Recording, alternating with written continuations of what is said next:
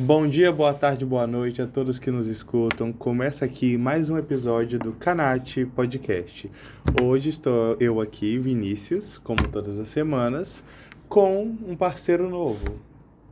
Boa tarde, eu sou o Jandir, acadêmico do primeiro período de Direito, e hoje estamos aqui fazendo uma participação.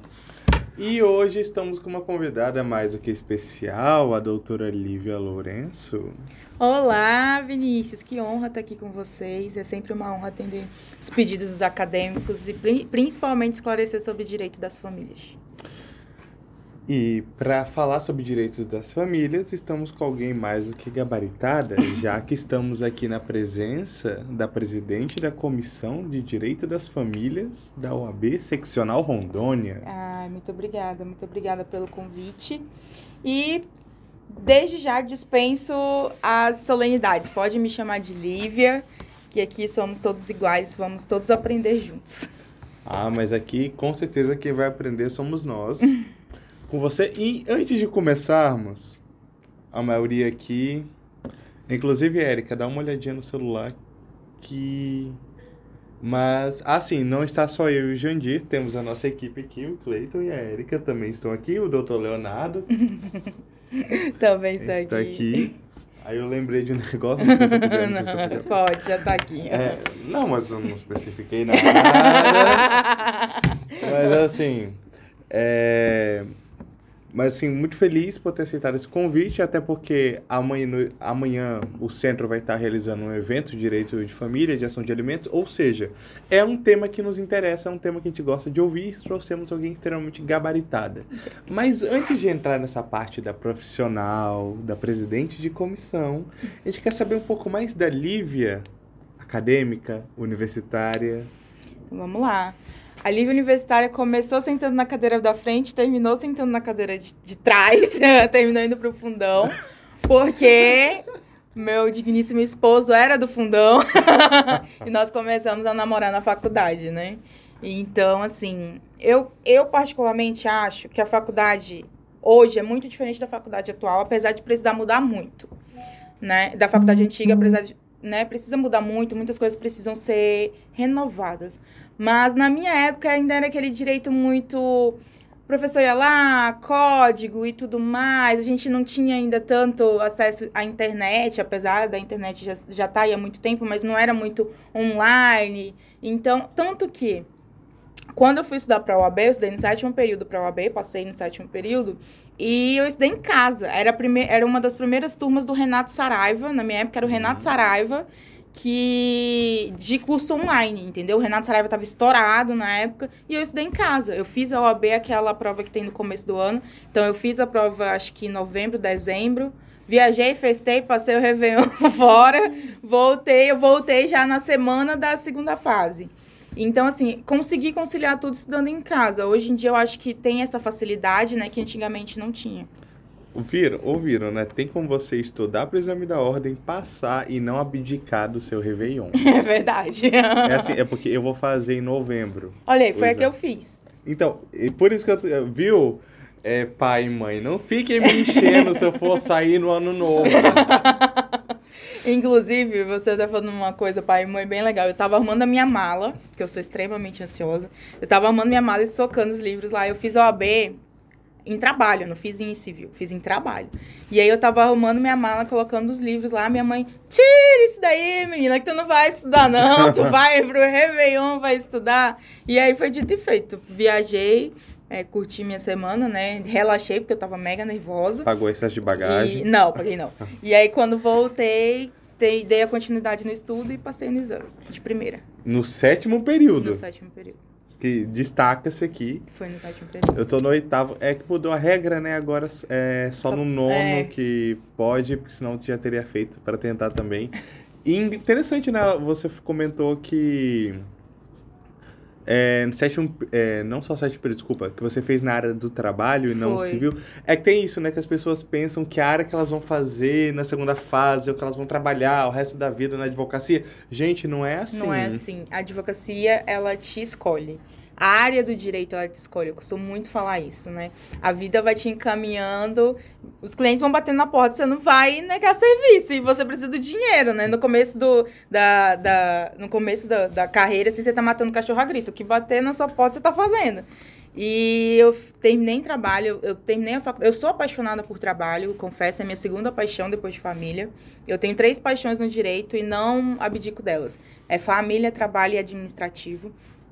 E eu, eu, eu me apaixonei em trabalho porque eu tinha um professor muito dinâmico, ele trazia muita realidade para dentro da faculdade. E aproveitei que eu estava tendo essa, essa matéria essa, na, na grade, falei, ah, já que eu tô apaixonada por essa matéria, vou estudar isso aqui logo que vai ser mais fácil para mim.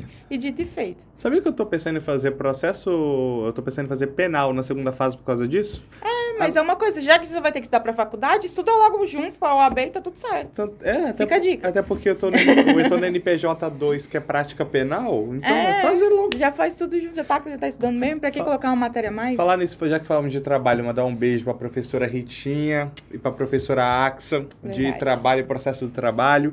E um abraço e um beijo pra doutora Renata Fabrício, que esteve com a gente aqui umas semanas atrás e que é de administrativo. administrativo. Fera. Inclusive, temos que marcar um episódio com os presidentes de comissão, né? Em especial, pra falar. É, pensa- mas, 50 horas de podcast, Podcast. porque todo mundo quer falar. mas antes disso, a Ah. pergunta que não quer calar, que a gente sempre faz. Você era da turma do barzinho? Com certeza. Com certeza. Não, brincadeira. É, Eu não saía muito na facu... com a galera da faculdade, eu saía sem a galera da faculdade, né? Mas assim, eu andava com a galera do barzinho, só que eu tinha medo de, de faltar aula. então eu andava com a galera do barzinho e. Enfim. Meu digníssimo era da galera do barzinho, não tinha como me afastar da galera do barzinho. Tava sempre lá, mas confesso que no final da faculdade acabou que a galera do barzinho tava me levando e porque eu tava lá só de corpo, o espírito já tava longe. Confesso que passar na OAB cedo teve um grande impacto na faculdade pra mim, porque eu passei na OAB num semestre, no outro eu já apresentei TCC, então, tipo, fiquei livre. Meu último, é, meu último ano de faculdade, nono e décimo período, eu ia fazer o quê na faculdade? Ué, cronologicamente, então, a senhora passou no exame no sétimo, Foi, apresentei TCC no no oitavo. oitavo. Isso. Ela tacou o F no, no último No ano. último ano, entendeu? O segredo foi pro barzinho. O segredo. Então, assim, no meu último ano, é... acabou que a galera do barzinho tava lá recuperando nota, correndo atrás de hora, aula e não sei o quê. Eu me aproveitei deles, aí acabou que eles me levavam mais pra faculdade do que eu realmente ia.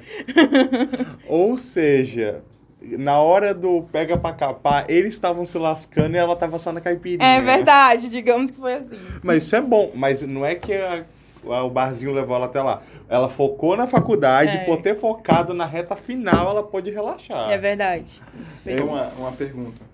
Qual era a carga horária de estudo que você tinha durante esse período? Durante o período da OAB, Da facu... Não, da faculdade em si. faculdade em si, eu trabalhava de manhã, nem que eu estagiava de manhã, de sete e meia a uma e meia. Chegava em tarde, almoçava, dava aquela cochilada, acordava, revisava a matéria do dia anterior, não era nada muito extraordinário, não. Revisava a matéria do dia anterior e ia pra aula. Outra coisa, o estágio, quem está começando a faculdade agora, é importante ou só Muito. deixar para depois? Muito. Eu fiz assim, na faculdade a gente pensa muito, a vida vai levando para outro lugar, né? Eu achava que eu ia para administração pública. Então eu fiz todo o meu estágio na administração pública. Então por isso que eu falei que a minha terceira paixão é administrativa. Eu trabalhei durante quase 10 anos, é, quase 6 anos com licitação e contratos. Então eu me especializei, sou pregoeira e etc e tal, fiz todos os cursos possíveis em licitação e contratos. É, Aprendi muito nessa área. Eu fui para MP, trabalhei na probidade administrativa, na promotoria da probidade administrativa. Então, peguei quase todos os processos do Estado para trabalhar de licitação e contratos. É, aprendi muito. Mas o que, que eu recomendo? É essencial para o acadêmico de direito dois estágios: o escritório de advocacia e TJ, para você aprender como a máquina funciona. Porque não adianta nada você reclamar, reclamar, reclamar, mas você não sabe como a máquina funciona. Hoje eu vejo muitos colegas fazendo isso. Falei, mas você sabe como é que funciona lá dentro do TJ? Não, não sei. Então pega aí, tem um regimento interno aqui, vamos ler junto. Ó, você vai reclamar para tal lugar, que vai levar para tal lugar. Não é simplesmente reclamar e tá resolvido. Sabe? Existe toda uma cadeia hierárquica que passam por 300 pessoas. Então, eu acho fundamental, pro, pro estudante de direito, escritório de advocacia, para aprender como funciona. E ah, TJ. Acho que TJ também é essencial. Só pra tirar uma dúvida, pregoeira. O pregão é os leilões É judiciais, os leilões né? judiciais, isso. É quem tá à frente do leilão, é o pregoeiro.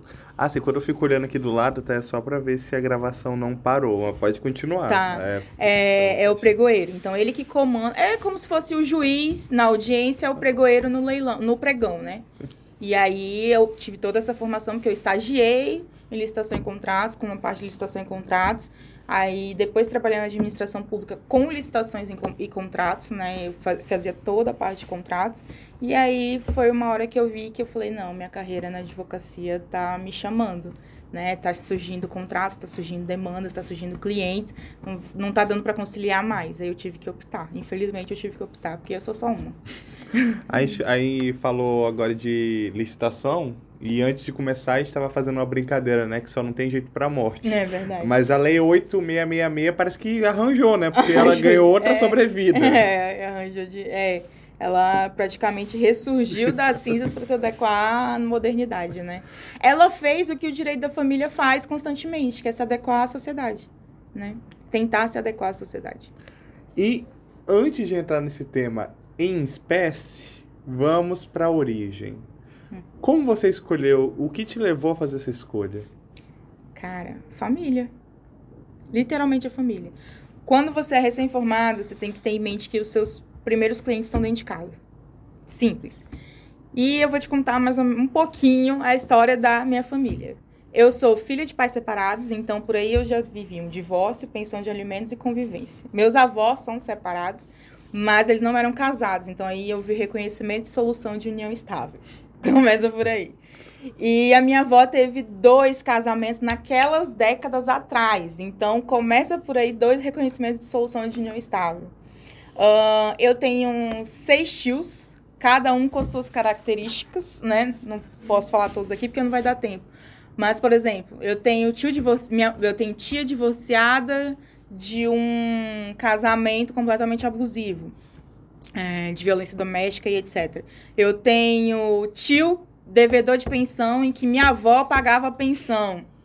Entendeu? Minha avó parou, minha avó faleceu faz dois anos, parou, consequentemente parou de pagar a pensão.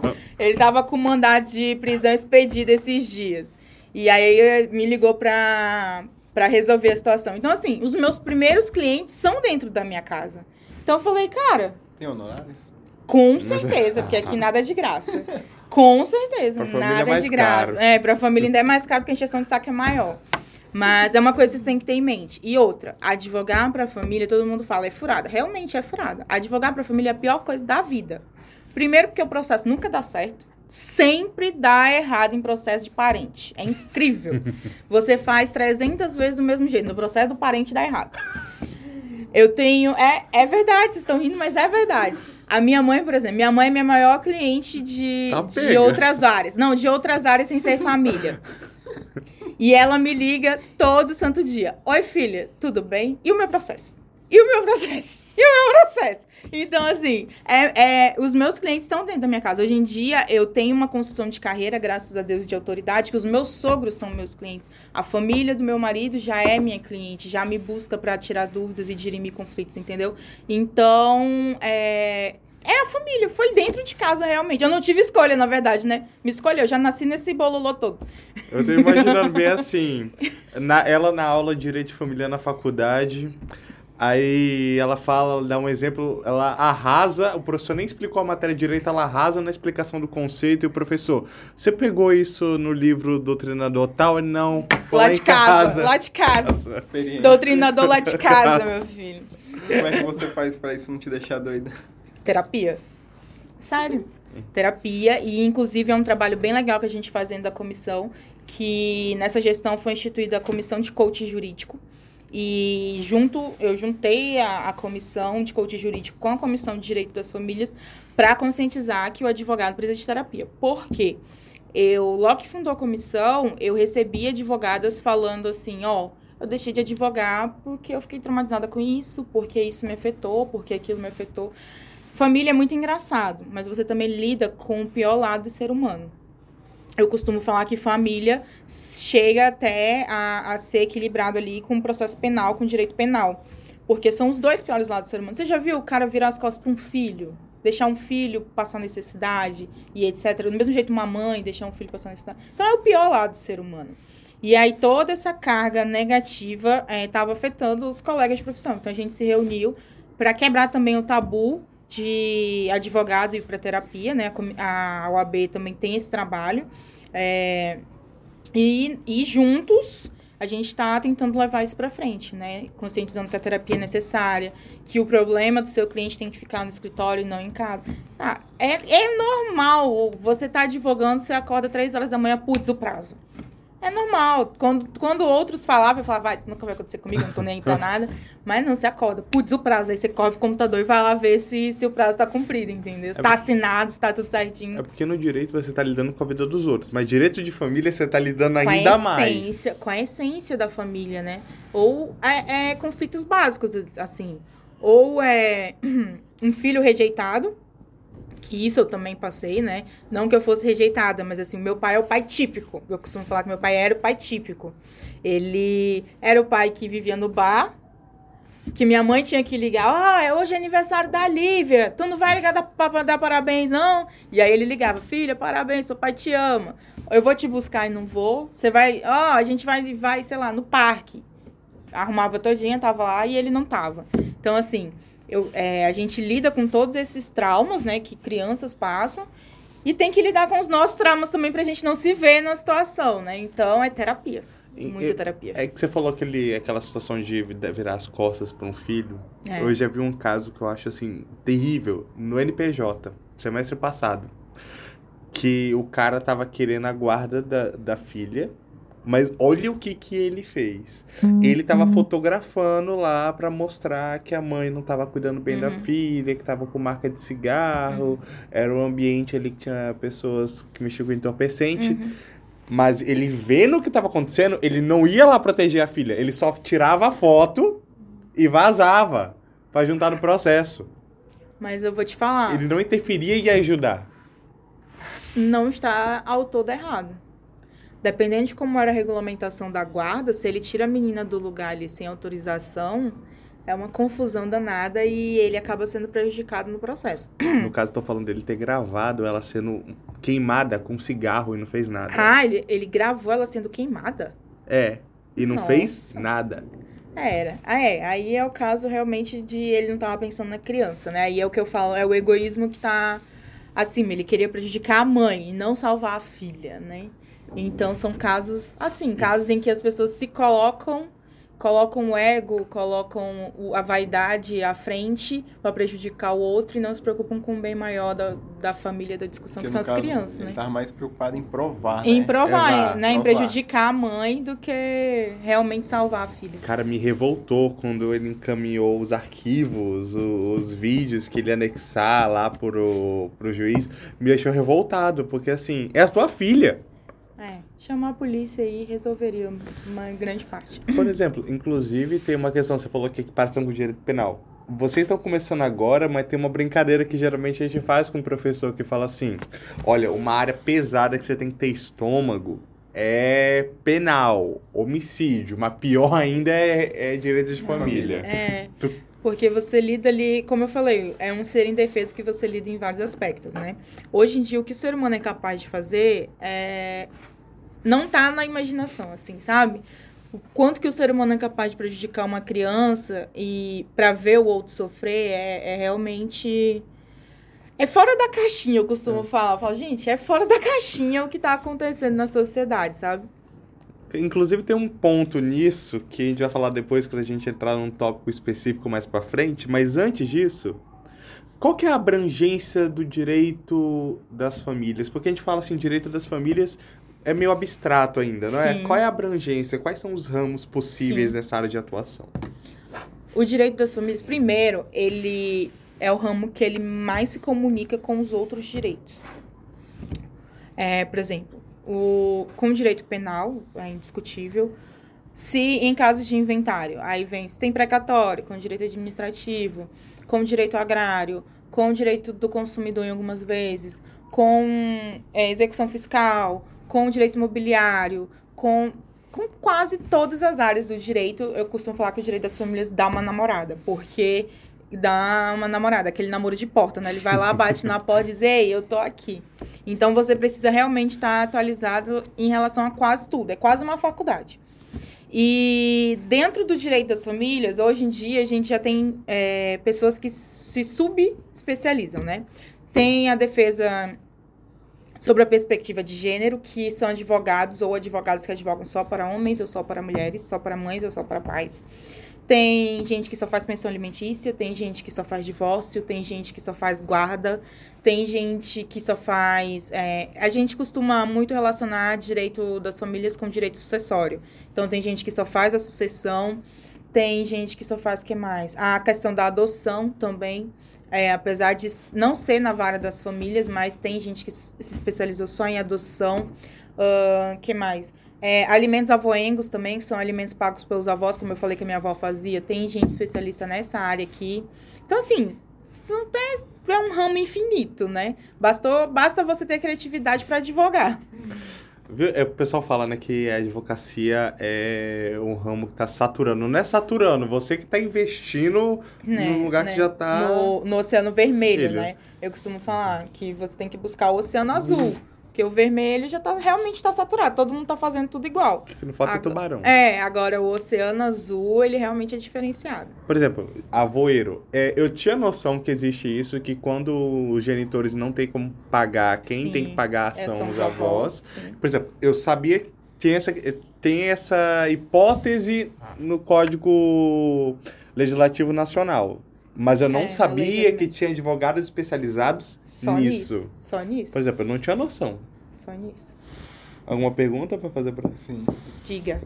Não, a pergunta é, é, Normalmente, quando a senhora vai, pega um caso, né? Uhum. E sempre, querendo ou não, quando envolve família em si, Uhum. já é um problema bem grande. Mas Uhum. quando tem uma criança que você vê que está sendo prejudicada, como se trata muitas das vezes o pai, né? Uhum. O homem em si, ele não quer prejudicar a criança, mas quer prejudicar a outra a parte. Uhum. Nesses casos, a senhora vai dar mais gás ainda para a senhora ganhar o processo? Dá, dá mais raiva. dá mais raiva. É aquele processo que eu costumo falar que a gente vai com sangue nos olhos, Hum. né? É o, é o processo que a gente vai pra, pra guerra, que a gente veste armadura e vai pra, pra realmente mostrar pro magistrado. E que muitas vezes o magistrado dá lição de moral no cara em audiência. Então, isso que é muito legal. Quando a gente consegue trabalhar de maneira correta, construindo todas as provas, porque, gente, o que ganha prova é processo. O que ganha processo é prova. Não adianta a gente falar isso ou aquilo, não. Tendo provas, construindo tudinho, conseguindo demonstrar, trazendo o magistrado para o nosso lado, é o melhor caminho. E aí, quando ele dá a lição de moral na, na audiência, é a coisa mais linda de ver. Não é nem pelos honorários. Não é nem pelos honorários, é porque é pela. Você imaginou, né, você imaginou um pai ganhando 19 mil e pagando 100 reais de alimentos? Como é que é? O cara não compra nem leite nem fralda. Ele paga 100 reais de alimentos. E a gente conseguiu a quebra do sigilo bancário e a quebra do sigilo fiscal dele. Descobrimos que ele tramita mensal mais de 19 mil. E ele pagando 100 reais de alimentos. Ainda tem aqueles seres que eu não vou falar o nome que eu acho desse tipo de pessoa, que tira tudo do nome dele ou coloca tudo É, em né? conta na Suíça. É, conta na Suíça. Existe uma coisa, tá, gente, que é a tese da aparência. Uhum, a teoria da aparência. Que muito bem. você pode. No seu nome não pode ter nada, mas você vive fazendo post que você tá com carrão, embalada, gastando horrores. Hoje, não, hoje é sexta, né? É. É, Quarta-feira saiu uma sentença nossa baseada na teoria da aparência. O pai pagava 11%, se eu não me engano, do salário mínimo para a filha, a única filha. E no Instagram dele é lancha, é, jet ski, caminhonete, eu, pulseira cheia de ouro e balada, isso e aquilo. E o magistrado, graças a Deus, em primeiro grau, concedeu a, o aumento de pensão aí para criança, porque o cara realmente ostentava. E ele morava em outra comarca, né? Ele mora em outro estado, na verdade. E a gente conseguiu ir atrás disso lá. Cara, é porque realmente acontece muito. Muito. É, é uma situação assim, chega a ser perturbadora. É. E não é nem só É nesse. ca- revoltante, né? Não é nem só nesse caso de filhos. No próprio divórcio, tem gente que tira tudo no- do nome É. pra não deixar nada na- no divórcio. Mas é engraçado, assim, é, no divórcio e no inventário, quando, por- por exemplo, alguns filhos conseguem também forjar nessa situação, tem uma possibilidade de sobrepartilha após o término do divórcio. Que uma das situações é essa, quando a gente descobre que o bem foi sonegado, foi escondido, ou houve essa tramitação ilegal, a gente traz para o judiciário, o juiz abre de novo o divórcio ou a partilha do inventário e inclui o bem. É- Que é um caso Zezé de Camargo e Luciano e Zilu. Ela abriu uma Os sobrepartilha. dois foram casados com a Zilu? Não, Zezé. Ops, desculpa. Zezé de Camargo e Zilu. E Zilu, desculpa. É porque o Luciano é uma outra situação Porque não de como guarda. imagi- Não tem como imaginar o Zezé sem o Luciano. E agora é, o né? trisal. E agora é o Zezé de Camargo e a Zilu. Ela abriu uma ação de sobrepartilha do divórcio, porque ela disse que foi enganada no momento do acordo e etc e tal. E aí, só que ela, infelizmente, não conseguiu colocar pra frente, né? O juiz não aceitou porque ela tinha conhecimento de todos os bens dele. Cara, eu... Então ela perdeu. Ela perdeu? Não, é porque assim... Então, no caso, só, só vão rever a sentença se realmente vier algo. Se realmente for que não tinha conhecimento durante o processo, né? Se for comprovado que ela não sabia, que a parte não sabia de- dessa existência, ou que durante o processo houve uma tramitação ilegal da, daquela escritura, ou enfim, né? Porque hoje em dia a gente sabe que bandido dá jeito pra tudo. E aí, comprovando isso nos autos, a gente consegue uma sobrepartilha. Então, querendo ou não, o advogado tem que esmiuçar esmiuçar Tem. tudo. Tem. Tudo, tudo, tudo. Advogado não trabalha sozinho, né? A gente precisa de uma rede de apoio bem grande, assim. Conhecer muita gente, ter muita gente que presta serviço. É, gente especialista, é, especialista em registro público, é, detetive também. Eu tenho cliente já que, que já contratou, a gente já contratou detetive para ir, enfim, para achar. É, e por aí vai. Pra, é uma re- é, eu costumo falar que a rede de apoio da maternidade é a rede do apoio, de apoio que o advogado também precisa ter. Porque sozinho a gente não consegue. Gente, só, pra vocês terem uma ideia, imagina aquela série Suits, The Good Wife, The Good Fight. Better Call Saul. Exato. Better Call Saul é mais próximo da realidade. Mas eu, mas eu digo assim, tem o advogado, aí tem aquele investigador, que sempre tem, né, na série, Tem um grupo de apoio. que faz a investigação, É. que faz foto, descobre os podres. Advogado trabalha assim, gente, não é só Trabalha fazendo peça. É, não é só sentado, não. Tem gente que acha que advogado só trabalha sentado. Então, Eu doutor, queria. um Hum. ponto interessante, então, na faculdade, o acadêmico já fazer um... Já. Eu Network, recomendo todo mundo já fazer, começar a fazer o network na faculdade, seja se você quer advogar ou não. Na faculdade e já começar também a trabalhar rede social na faculdade. Rede social é um ponto muito importante que, infelizmente, apesar de já de ter, eu tenho Instagram já há mais de 10 anos. Mas apesar de, de ter Instagram há mais de 10 anos, eu só vim ativá-lo profissionalmente há um ano e pouquinho. Abrir o Instagram e tal, começar a trabalhar. Então, assim, eu recomendo que desde o primeiro período você já comece a construir carreira. Por quê? Porque o cliente, quando ele fideliza, ele fideliza porque ele confia em você, ele acredita que você sabe daquela matéria, daquela situação. Então, você construir a carreira ah, estudando, mostrando, ó, hoje é dia de prova, hoje é dia disso, hoje é dia daquilo. Isso aqui é um livro tal, eu não gostei daquele livro, eu prefiro essa doutrina. Ó, fulano, isso aqui tem duas correntes, nananã, nananã.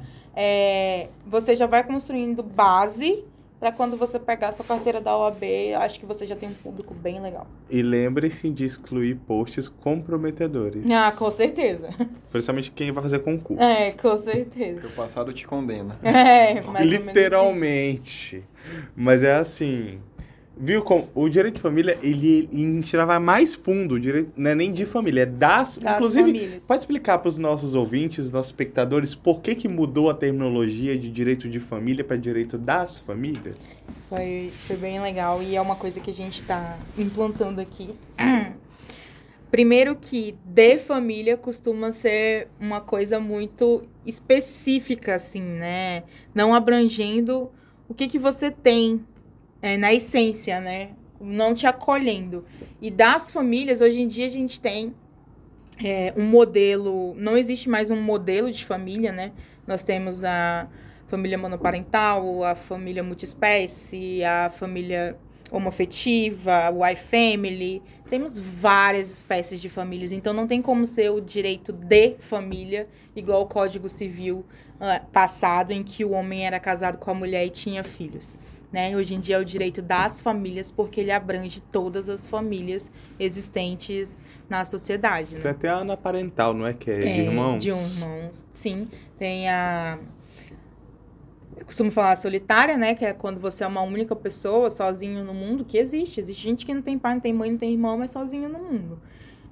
então, é, das famílias é para abranger todas essas famílias existentes hoje na sociedade. Como eu falo, o direito das famílias é o direito que mais tenta se adequar à sociedade, à evolução rápida que a sociedade tem, né? Então, porque todo o processo de alteração de, de, de, códigos e tudo mais, os senhores muito bem sabem, eles são lentos e demorados e burocráticos e morosos. Então, o direito das famílias, eles, ele, a gente tenta, né, nessa luta diária, atualizar o máximo que a gente pode. Consegue? Muitas das vezes não, mas tentar já é um grande avanço. Sabe uma coisa que. Agora que a gente entrou nessa questão, né? Por que chama direito das famílias? Tem uma coisa assim que sempre não só me tira o sono, como me dá muita raiva, doutora. Não sei se você também. Que é na questão da adoção. Nossa, uhum. eu tava com essa. Que tem uma dificuldade enorme para casais homoafetivos, seja formado por mulheres, homens, intersexo, uhum. toda a sigla é uma dificuldade enorme, um preconceito social, Sim. mas ao mesmo tempo parece que essa mesma sociedade ela se fecha, fecha os olhos. Não sei se você viu que está crescendo o número de casos de bebês que são Sim. estuprados para ser vendido isso para dark web. Uhum. E depois esses bebês chegam ou mortos ou muito feridos nos hospitais. Nos hospitais, sim. Cara, isso me revolta demais, porque a mesma sociedade que não quer deixar um casal de duas mulheres, dois homens que querem criar com todo amor, respeito e dignidade uma criança, é o mesmo que fecha os olhos para os casais heteronormativos que fazem uma monstruosidade dessa, só para ganhar dinheiro. Sim, isso é um fato. É... Mas assim, Vini, é uma coisa que eu falo, é a evolução social. A gente demorou muito para chegar na sociedade que a gente tem hoje, em que, de certa forma, aceita muito mais do que uma sociedade anterior, né? Então, por exemplo, hoje a gente já aceita um caso, a gente já aceita não, a legislação já aceita um casamento homoafetivo, coisa que não aceitava, né? A sociedade olha com olhos de julgamento, olha, mas é o direito deles e que graças a Deus foi adquirido. E para chegar no ponto da adoção, eu acho que não não não tá não tá demorando para a gente chegar lá. Precisa muito, sim, é, é, fazer esse trabalho de conscientização de que casais homoafetivos têm condições de criar e, e, e querem criar e dar amor para essas crianças que precisam, mas é, além do, de todo o preconceito, é, é um processo moroso de adoção para todo mundo não só para casais homoafetivos. O processo de adoção, ele é um processo demorado, ele é um processo burocrático, ele é um processo exaustivo, entendeu? Tem gente que até consegue engravidar no processo de tão demorado que é. Mas assim, ele, ele, ele tá evoluindo, é como eu falo, é, um, o, é o direito que mais evolui. Só que ele precisa evoluir com cuidado também, né? É, eu acho que antes de de evoluir 100% para essa, essa matéria, assim, de, de simplificar, colocaremos dessa forma, o processo de adoção, a gente precisa evoluir o processo de tratar as mães. Porque isso acontece por mães que não têm consciência do que é ter uma família. Mães que são traumatizadas, mães que não tiveram um laço familiar amoroso. É, para passar para o filho, entendeu? É gente completamente sem consciência, gente doente mesmo. E mães que, é, mães, e aí eu incluo mães, pais, enfim, afins, né? Que tem um processo de depressão após a chegada de uma criança, que tem processo de que precisam de cuidado, que precisam de tratamento, que elas também são excluídas da sociedade durante um tempo. Hoje em dia, inserir uma mulher, uma mãe no mercado de trabalho é muito difícil. Muito difícil. Então, assim, é um processo que precisa sim ser mais célere da adoção. E aí, quando eu falo adoção, é adoção homoafetiva, com todas as siglas, é, adoção é, hétero também, hum, adoção de uma só pessoa, porque eu acho que uma só pessoa também consegue dar conta de uma criança se ela quiser, tanto que mães é, mães que não têm apoio existem a rodo, mas também é preciso fazer um trabalho social com essas mães que não têm consciência do que é ter uma família. Hoje em dia, se você levantar dados, é, tem disponível, existe toda uma, uma rede que precisa ser quebrada, além da Dark Web, que é a rede de sequestro de crianças também. Eita, Marta de Goiás. é Marta é Vilma? É Vilma. Vilma de Goiás. É, que, precisa, que precisa ser quebrada, que é essa rede de sequestro de crianças também. E que é também um processo de educação social para chegar para chegar até o objetivo. Eu, tô imagi eu imaginei agora uma associação de sequestradores de crianças com a Nazaré Tedesco. assim. É de... praticamente isso. é, um, é uma coisa bem séria que a gente tapa os olhos também. O... Descarregou? Descarregou. Agora desligou. Ah, mas eu vi que o pessoal tava comentando, uhum. isso é legal, o pessoal tava engajando lá. E antes da gente continuar, temos que fazer o anúncio do patrocinador. E já que estamos falando de direito das famílias, não esqueçam de levar a sua família para aproveitar momentos maravilhosos no Bahrein, no Porto Velho Shopping, na entrada do Chafariz. Lembrando que para os alunos do Centro Acadêmico Nova Atenas da Faculdade Unisapiens que tiverem a carteirinha de estudante da UE com a nossa logo, vocês têm desconto de 10% no almoço executivo, que custa a partir de R$ 29,90 de segunda a sexta-feira, das 11h30 às 4 horas da tarde. Vem incluso já a entrada e a sobremesa, que é uma delícia.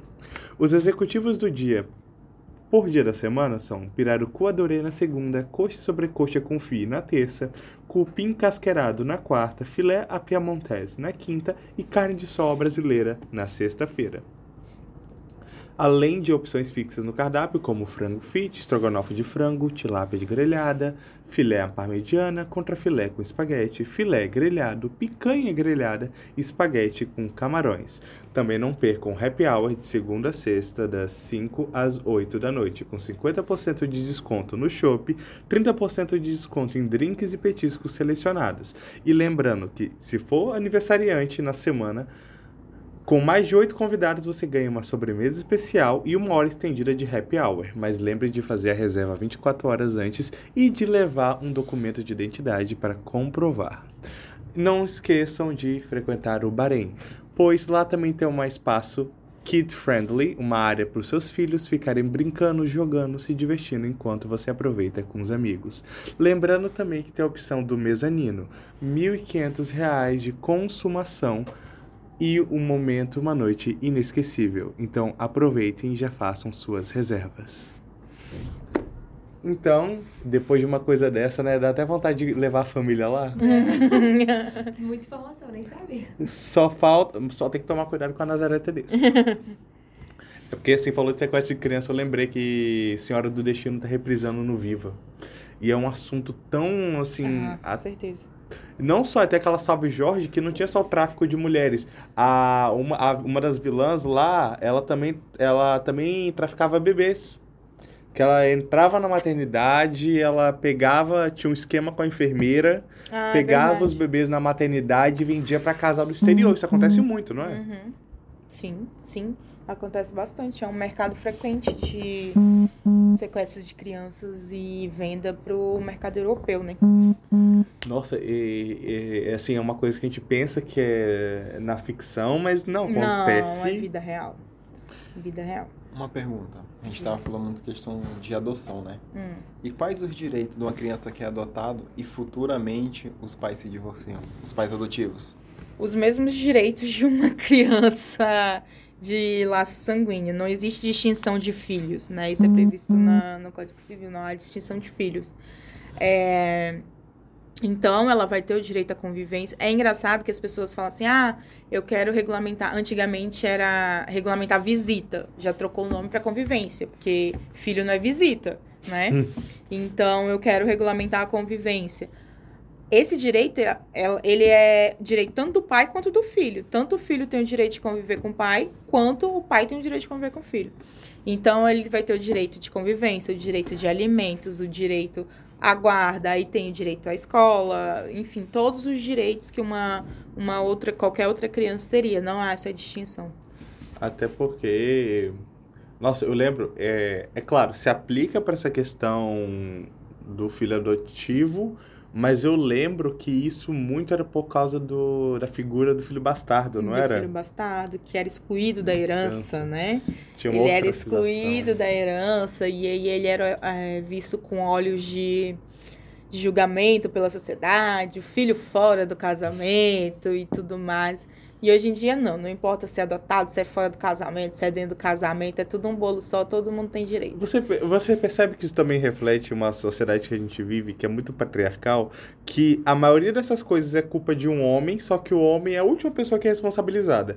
Porque tinha o Instituto da Mulher Direita. Não tinha esse negócio do homem direito, é, mas tinha da mulher direita. Do filho fora do casamento. Ué, mas não, o cara, não foi o cara lá que fez? Por que que só a mulher tem que ser penalizada? Porque só ela é concubina. Porque tinha o concubinato ainda por cima. Sim, Ou seja, várias leis que um monte de coisa que os homens faziam, os homens provocavam, ou pelo contexto social, eles que estavam no controle se aconteceu ou não. E quem sofre são os filhos das mulheres. é, basicamente isso. Basicamente é uma coisa que a sociedade está tentando mudar, né? Que até hoje quem sofre são os filhos e as mulheres, em sua grande maioria. Eu tenho no escritório somente três processos em que os- o pai tem a guarda e a gente processa as mães para alimentos e tudo mais. Somente três. Então, isso ainda reflete nos dias atuais. A gente fala assim, ah, existia, existia, mas não, ainda existe, entendeu? Ainda é. A realidade é essa. Inclusive, direito de família tem uma outra coisa, assim. O nome é lindo, mas o que acontece é horrível. Qual parte? O maldito complexo de Medeia. A famosa alienação, Alienação parental. parental. Assim, pra quem não sabe, complexo de Medeia é por causa do personagem das tragédias gregas que matou os próprios filhos pra ferir o ex-marido que trocou ela por uma mulher mais nova. Alienação parental é uma lei, digamos que causa muita polêmica, né? Muita gente defende, muita gente é contra. Eu, particularmente, tenho meu pé atrás com a alienação parental. Né? Eu acho que ela precisa, sim, de reforma, ela precisa, sim, ser mudada, ela precisa de provas, de mais provas para haver uma condenação, enfim. Porque a alienação parental, ela, ela é praticamente um crime dentro do direito das famílias, sabe? É, para quem não sabe, alienação parental é aquilo. É o nojinho do direito das famílias. Ah, tua mãe pega o dinheiro da pensão pra gastar com farra. Teu pai só gasta dinheiro com cachaça, cheio de rapariga. Tua mãe não quer saber de ti, tua mãe não cuida de ti. Isso é alienação parental, assim. Resumidamente, existem casos muito piores. Caso falso estupro, né? É, muitos. Então, assim, é, a alienação parental, por ela ser uma lei, na opinião de muitos, muito vaga, né? Ela demanda muito do judiciário em questão de estudo, em questão de prática, em questão de análise. E ela demanda uma estrutura que o Poder Judiciário, na minha opinião, não tem.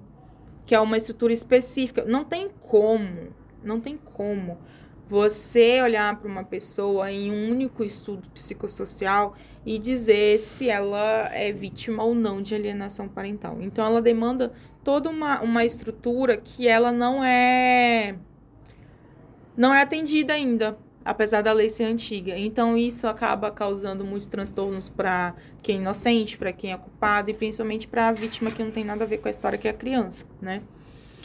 E a lei de alienação parental, ela é muito questionada, inclusive na ONU. A ONU não reconhece a lei de alienação parental brasileira. A, o Instituto Britânico não reconhece a lei de alienação parental brasileira. O Instituto de Psicologia norte-americano ele não reconhece a lei de alienação parental brasileira. Então, assim, é uma lei que causa muito disse-me-disse, que não tem estrutura, mas que ela tá aí ela precisa ser utilizada com cuidado, É, é, inclusive é bom fazer uma desambiguação para os ouvintes. A doutora não está falando que não existe alienação parental. É, existe isso. até e muito. Muito. A questão é que É a lei. a lei, por ser vaga, tem pessoas que de má fé se usam dela para prejudicar a outra parte, mesmo não tendo nada. Isso. Que é o caso muitas vezes que a mãe acusa O pai, pai ter de- estuprado a estuprado a criança e aí vai pro exame, vai pro NUPS, vai pro, pro Instituto Médico Legal, enfim, não tem nada.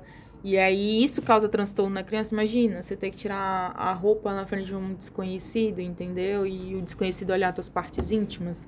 E, e, enfim, é, é você mexer com memórias que não existem. É todo um, um detalhes que para ser aplicado de forma concisa e concreta e que gere efeitos, precisa de um aparato que a gente não tem. E o Estado, ele não tem como investir nesses detalhes, né? É, são muitos detalhes. A gente tem, por exemplo, a Lei Maria da Penha, que também tem muitos detalhes para investir e que o Estado não consegue. A gente teve a OAB por elas, inclusive Estávamos vocês lá. trabalharam lá, parabéns. É, e foi. E você, Vinícius, pôde ver a questão do delegado que falou que não tem o banco de consulta de, de medida protetiva. Então, no interior, o que, que acontece? A mulher chega, ó, eu tenho uma medida protetiva. Cadê o papel? Tu acha que uma mulher que apanhou, foi surrada, socada, chutada, vai ter um papel de medida protetiva? Aí prende o cara, mas qual é o crime? Descumprimento de medida protetiva. Para ele descumprir a medida protetiva, o delegado tem que saber que ele tem uma medida protetiva. Os processos de violência doméstica são segredo de justiça. O delegado não consegue consultar. Então, assim, não tem, não tem espaço para ele consultar, não tem o banco para ele consultar. Então, o que, que acontece? O cara é liberado, volta para casa, muitas vezes mata a mulher.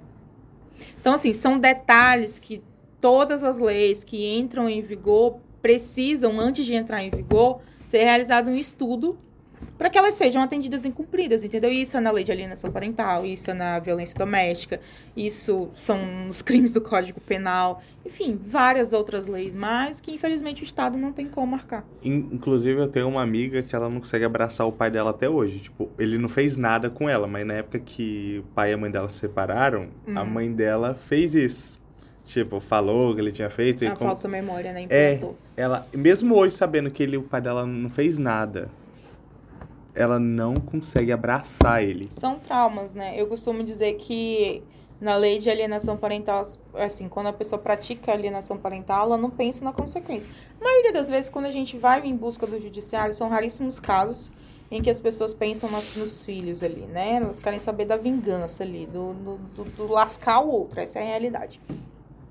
E os traumas que isso causa na criança são completamente ignorados, entendeu? São vistos a longo prazo. Quando você vai ter um relacionamento com uma outra pessoa, quando você vai se relacionar com seus amigos, quando você vai. é, Enfim, vai ser inserido no mercado de trabalho. Tudo isso reflete o que você foi, o que você é na sua infância, a criação que você teve, o carinho que você recebe ou não, é, a ligação materna, paterna, fraterna, enfim. E, e isso é ignorado, completamente ignorado, entendeu? Ah, aqui a gente tem um problema, eu tenho um problema com seu pai, ou eu tenho um problema com sua mãe, e você vai ser o, o meio de campo ali, que vai ficar no meio do problema. Aí ouve do pai, ouve da mãe, ou ouve da mãe, ou ouve dos pais, e a criança fica com a cabeça ali sem saber o que fazer. Ah, e tem aqueles filhos que são os famosos filhos de golpe da barriga. Ah, Que a única intenção, a única razão dele existir foi porque pegou barriga para casar. Acho que hoje em Isso dia era isso ainda terrível. existe mais na fala do que na prática, né? É porque eu É já mais vi... na humilhação do que na prática em si, né? Porque... Não, é que eu já vi um caso pesado desse daí, Lívia. De, assim, de pessoas próximas, tá? O menino quase, o menino quase parou no orfanato porque quando o cara falou que não ia casar, que o cara que era meu amigo, Hum. amigo assim, amigo da família, mais amigo dos meus pais do que meu, falou que não ia casar, mesmo ela tendo, eh, tendo filho, provou, fez DNA, o filho era dele, Uhum. ele falou que não ia casar, a mulher ia colocar a criança no orfanato. Não fez porque a mãe dela, a avó da criança, falou que não ia deixar ela fazer isso. Interferiu. Mas depois que não deu certo o golpe da barriga, ela ia botar a criança pra adoção. Eu não tô Mas aí tu sabia que aí volta para aquela questão de estruturação de família, de conscientização materna que eu falei desde que eu falei lá atrás. É, é preciso ter uma conscientização materna, né? É preciso ter estruturação da família. E hoje em dia já se sabe que filho não segura ninguém, né? Pelo amor de Deus, filho dá muito dor de cabeça. Se você colocar no papel, inclusive é umas contas que a gente anda fazendo lá em casa, se você colocar no papel para criar um filho é mais de um milhão de reais. Então, filho é só prejuízo. então, para colocar no mundo, você tem que pensar muito bem, porque não adianta, não se, filho não segura relacionamento, filho dá dor de cabeça, filho te priva de sono. Não vai pensando que ter filho é mil maravilhas, porque não é. Entendeu? Filho tem momentos maravilhosos. É, as minhas clientes falam, Lívia, é um amor que ninguém me chama de doutora, todo mundo me chama de Lívia. Lívia, é um amor que não cabe. Eu falei, gente, legal, mas vamos pra realidade aqui. E aí? Não, dá trabalho, é, é gasto, é médico, é escola, é não sei o quê, é- enfim. Se você for ter filho pra segurar uma outra pessoa que tá com você ou querer adotar, filho, infelizmente o problema é você. Infelizmente o problema é você, não é nem a outra pessoa, nem o filho. Ah, e tem casos também que, por exemplo, tá, tá tendo um casamento, tá tudo bonitinho, tem um filho. Aí o pai e a mãe não, cons é, não conseguem ter aquela ligação ou carinho com o filho porque tem ciúme, sabe? Da relação que esse filho, essa filha tem com o pai e tem com a mãe. Uma espécie de reação ao complexo de Édipo. Assim, o pai que é meio arisco com o filho por causa da proximidade dele com a mãe, mãe que é arisca com a filha, vive criticando a filha por causa da atenção que o pai dá pra ela. Tem esses casos também, tem, tem? tem esses casos também. E tem casos, assim, que che- chega a ser tão prejudicial que prejudica a vida, né, da, da, da pessoa, assim. É, o pai ou a mãe vai prejudicando a vida do, do ser humano que, que ele colocou no mundo. E isso é muito real. É, antes de, de você estruturar uma família, você precisa fazer o planejamento. Que aí a gente entra no planejamento matrimonial, que é um ramo do direito também, que tem gente que só faz isso. É o, é o contrato pré-casamento. O famoso pré-nupcial. É mais ou menos isso, mas a gente hoje chama de planejamento matrimonial. O que, que acontece? É, quantos filhos você vai ter? Eu tenho, eu tenho uma cliente que a cada. Ela, o objetivo dela do marido é ter três filhos, a engravidar a cada dois anos, cada filho uma bonificação. Então é um apartamento, um carro, tanto na conta. É sério, baseado em fatos reais. Entendeu? E hoje em dia não adianta falar, filho é gasto, filho é, é desgastante, filho é dinheiro. Pra você ter um filho hoje, você precisa de um, de um investimento né? ali, de um, de um up. Entendeu? Só o amor não dá. Amor, enche barriga só por nove meses. É, entendeu? Te amo mil milhões É, reais. te amo mil milhões. Então, assim, é, hoje é muito, muito bom esse novo ramo do direito das famílias, que os casais procuram sim um advogado antes do casamento pra gente fazer esse contrato. E aí, nesse contrato, a gente vai ver o melhor regime, conversa com eles, é, orienta o melhor regime de casamento. Ó, melhor com separação total, melhor com separação parcial, é, melhor é, comunhão total, enfim. E, e, e, e eles ditam como é que vai ser mais ou menos os termos da relação. Ah, consegue prever o futuro? Não, a gente não consegue prever o futuro. A pessoa pode cair e morrer daqui seis meses, daqui amanhã, né? Mas tenta dirimir problemas do futuro. É, hoje em dia, com essa. Com esse, com esse, com esse boom aí dos contratos dos, dos famosos pré-nupciais, né? Já tá, tá mais ou menos inserido também aqui no Brasil, virou moda a cláusula da traição, né? Em caso de traição, a indenização, a, o, a cláusula do, do silêncio, que é o contrato da Vanessa Camargo, do divórcio da Vanessa Camargo. Cuidado do Alabella? Não, do marido dela. Dela com o marido dela. Você não sabe o que aconteceu. Ah. Nenhum dos dois falam. E É ninguém a, cláusula, saber. é a cláusula de silêncio. É o, é o NDA americano, Non-Disclosure Act? Não. A cláusula de silêncio, ela é francesa. Ah, é porque tem uma. Nos Estados Unidos tem um termo que eles chamam de NDA, é Uhum. Non-Disclosure Act, que as partes são proibidas de falar de sobre. falar sobre o assunto, mas não, é uma a cláusula de silêncio é um modelo francês que foi trazido agora, agora para o Brasil, né? E aí eles eles E, assim, essa, essa, essa, essa pré, esse pré-problema resolvido ocasiona até uma separação menos litigiosa, né? Ah, isso daí você tá falando é antes do Antes divórcio. do divórcio, é. Ah, tá, eu tô pensando... Esse aí já é depois Oh, do divórcio, Ah, né? é, Já agora, agora é que eu antes do divórcio. É o modelo francês que a gente trouxe, que agora está inserido, né, no direito brasileiro, que é o modelo, a cláusula de silêncio. Eu já vi um caso mais absurdo. Eu quero saber se você já se deparou, se algum de vocês já se depararam com um caso desse, tá?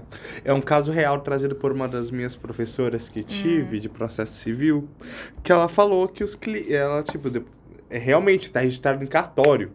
Ela tava de advogada para ambas as partes, não era um divórcio, era um contrato lá entre eles que tava institucionalizando a traição. Que eles poderiam ficar com outras pessoas, mas pode isso, não pode aquilo. É um relacionamento aberto, né? É, não, mas tem que negócio. Só pode dar isso aqui, não pode dar aquilo, não pode fazer aquilo. Se fizer, tem multa. É o contrato. Se descobrir que a pessoa fez aquilo com outra pessoa, tem multa, É, Porque mas. hoje em dia tem vários. É como eu falei, tem várias espécies de família e tem várias espécies de relação, né? Consequentemente, cada pessoa se relaciona com a outra dentro dos limites de contrato, né? A evolução. É, lá em casa a gente tem um, um ditado que é combinado não sai caro. Então tudo que é combinado tá combinado. O que não tá combinado tem confusão. Entendeu? Mas já se deparou com um caso desse? Não. Do pessoal? É porque assim, eu fiquei besta, que eles. Ela falou que ela Muito ficou. moderno pra mim. Ela ficou. Ela, a- Eu sou quadrada. Inclusive, é, a minha professora, ela falou que ela ficou vermelha de vergonha, porque quando você vai registrar em cartório, a pessoa lê, né? claro. Aí a, aí a, aí a escrivã tava lendo e a minha professora tava. Curiosa. Tinha que fazer um contrato também que eles escreviam pra ela não divulgar a informação. É verdade. Porque assim, eu, fi, de silêncio. eu fiquei vermelho quando eu fiquei sabendo da história. Eu imagino a mulher que leu. É bom que ela consegue saber o nome das duas figuras. Isso aí, mano, é gente famosa que tem dinheiro. Mas assim, mas percebe-se que as relações familiares elas mudaram, muito. Mudaram. Porque, por exemplo. Até um tempo atrás, essa questão do adultério, muitas vezes só pegava pra mulher. E ainda tinha uma outra. Prevista, né, em cláusula penal. tinha outra coisa, que era o exercício do seu direito de marido. Não, não existia estupro dentro do casamento, né? Tem essa, né? Tinha essa. E o adultério era crime, né? Até pouco tempo atrás.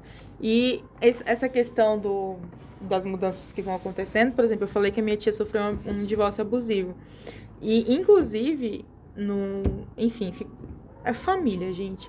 Aconteceu, meus tios invadiram a casa, foi uma confusão danada, tiraram minha tia de lá. E aí ele fez a denúncia dela por abandono de lá. Ela saiu com uma mão na frente e outra atrás do divórcio. Na época você abandonava, você saía da casa mesmo. Hoje em dia não. Hoje em dia você pode, tudo mais. Principalmente há uma lei Maria da Penha que te resguarde e tal. É, mas na época, se você saísse, era abandono de lá. E no abandono de lá, você perdia todos os seus direitos no divórcio. Tipo, tudo ficava com a pessoa que tentou ficar lá constituindo a família. E, e, e graças a Deus, isso, como o adultério, como outras coisas, foram evoluindo e já foram excluídos da nossa legislação, né? Eu lembro que o caso do adultério, que deixou de ser crime, eu lembro que o professor, quando ele foi falar sobre isso com a gente na aula, ele falou bem assim. É que tava tão comum, tão comum, mas Tão, tão como? comum. que se fosse pra executar a lei ao pé da letra, metade da cidade ia estar presa, metade do país ia estar presa. É, era muito comum, né? É muito comum, né? Aí caiu em desuso por causa disso, ele, ele comentou. Virou costume. Aí a gente tinha combinado, combinado, tinha comentado por cima daquela questão da lei do concubinato. Eu lembrei quando eu tava estudando direito das famílias. Eu achei muito doido, porque assim, o único, é, é porque o único jeito da, da concubina receber alguma coisa na herança não era nem sendo reconhecida como a mulher que esteve ao lado dele, era pagamento de serviço. Pagamento de serviço. Por ter cuidado do. É porque É. geralmente o cara tinha duas casas, né? Uma com a esposa, a outra com a concubina. Aí ela recebia um dinheiro na herança como se ela tivesse trabalhado como empregada nessa outra casa. Você viu que teve uma- um caso recente? Recentíssimo, recentíssimo. Eu até compartilhei. O cara tinha amante e ele tinha uma empresa e ele usava o caixa da empresa para fazer a transferências, as transferências para amante. Aí ele terminou o relacionamento com ela, ela entrou com uma reclamação trabalhista contra ele, reconhecimento de vínculo, e ainda fez um acordo de 50 mil. Eu Vocês vi- você viu isso? Eu não cheguei a ver esse, não. Tem um caso também, uma vez, eu trabalhei um tempo na Faro e eu peguei um TCC que o cara defendeu a tese do direito da amante. Ah, é, tem, tem essa tese também, do direito da amante. É porque, mais ou menos assim, o que, que se reconhece? Do, até as pessoas não gostam de falar do direito da amante, né? Da convivente. É, Como diria Marília Mendonça, amante não amante tem lá, não tem amor lá, nunca vai mais casar. ou menos, né? Tem umas aí que estão destruindo os casamentos. Mas, é, o que, que acontece? É, a teoria da amante, ela é baseada na, na situação de que ela não tinha conhecimento de que ele não, não tinha família, teoricamente. Hoje em dia, É que prova o contrário. é, hoje em dia eu não sei, mas teoricamente é mais ou menos nessa situação. E aí o que, que acontece? Ela ela consegue provar, né? E em alguns em alguns casos conseguiu essa esse reconhecimento e aí compartilha a pensão e tal. Só que o STJ recentemente pacificou que é, união estável concomitante ao casamento não dá direito à pensão, né? É, é porque, é assim, até porque hoje em dia é muito complicado você. Muito complicado. Não é, nem, não é nem só falar que não sabia que ele era casado. É o próprio cara esconder, porque assim, rede social, mundo Mas, de rede amigo, eu não duvido da capacidade do ser humano, não. Porque eu, eu vi um tempo desse, o cara lá em São Paulo tinha cinco famílias. Em São Paulo tinha cinco famílias. Cinco? Imagina é, como é que ele dava conta. Porque ele dormia na segunda num, na segunda, na terça no outro, na quarta no outro, na quinta no outro, na sexta no outro. Entendeu? Até que todo mundo se descobriu. Mas ele levou anos, assim. Sábado e domingo era folga. Era farra, entendeu? Eu- Feriado era fazer sorteio. Feriado era sorteio, onde que ele ia estar. Então, assim, é, não duvido da capacidade do ser humano, não. É que arranjando tanto de desculpa que o cara não inventava, Não, né? Se o cara trabalha viajando, é mais fácil, né? Ah, Mas assim, mas é muito. Tem o caso também do Arthur Urso. O cara que ele vive com sete, mulheres. Coitado. Não, e ele tem um acordo todo ali. É, cada dorme com uma, dorme com outra. Eu vi a entrevista dele. Sim, coitado, né? Porque, assim, eu já acho que meu marido vai pro céu porque ele me aguenta. imagina aguentar sete. imagina TPM de sete mulheres. Então, assim, eu acho Aumenta mais um pouco. Tem gente que dá mais trabalho. É assim, mas é. Pra você ver como tem vários modelos Tem de vários modelos de família, família. como eu falei, por isso que agora é direito das famílias para se, adequ- a se adequar aos modelos, né? Não adianta mais querer o modelo tradicional, né? Que a gente chama a família tradicional brasileira, que é o pai, a mãe, o filho e a amante, né? Não existe mais esse modelo, só esse modelo. Hoje em dia são vários. Então, mas isso que é o interessante de você estudar direito das famílias, porque, por exemplo, a gente falou de vários casos aqui, com acordo de silêncio, com acordo do que pode fazer pra pular seca com condições, sete mulheres, é, vários modelos aqui que foge tradicional. Aí vai a pergunta: isso tá fazendo mal pra alguém? Não. Então, pra quê? Porque tem muita O crítica. combinado não sai caro, Cara, né? Por exemplo, o caso do Arthur Urso mesmo. É um ele- combinado Mas não é nem só isso. É, ele tá morando em São Paulo agora, mas ele era de João Pessoa. de uma pessoa. Sabe por que ele saiu de lá? Porque a comunidade em volta fez pressão, porque falaram que era uma pouca vergonha. Ele mandou construir uma casa, uma verdadeira mansão, lá em João Pessoa, para ele morar com as mulheres dele. Ele teve que sair de lá por pressão dos vizinhos que estavam fazendo um inferno da vida dele. Falando que aquilo era uma pouca vergonha, era contra a moral. Mas vai a pergunta, que mal que ele estava fazendo para as outras pessoas? É como eu falo, né? A adaptação social leva um tempo, né? A gente já chegou muito longe, óbvio que a gente precisa evoluir bastante, principalmente nessa questão de preconceito e cuidar da vida do outro. É, que eu acho que falta roupa pra essa galera lavar uma casa pra limpar, não é possível. Uma louça para... Falta um menino pra esse povo que sai correndo atrás.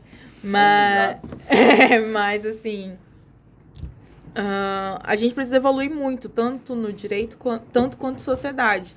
O problema é que a sociedade está evoluindo numa velocidade muito rápida, né? E a gente não consegue, a nossa mente não consegue acompanhar.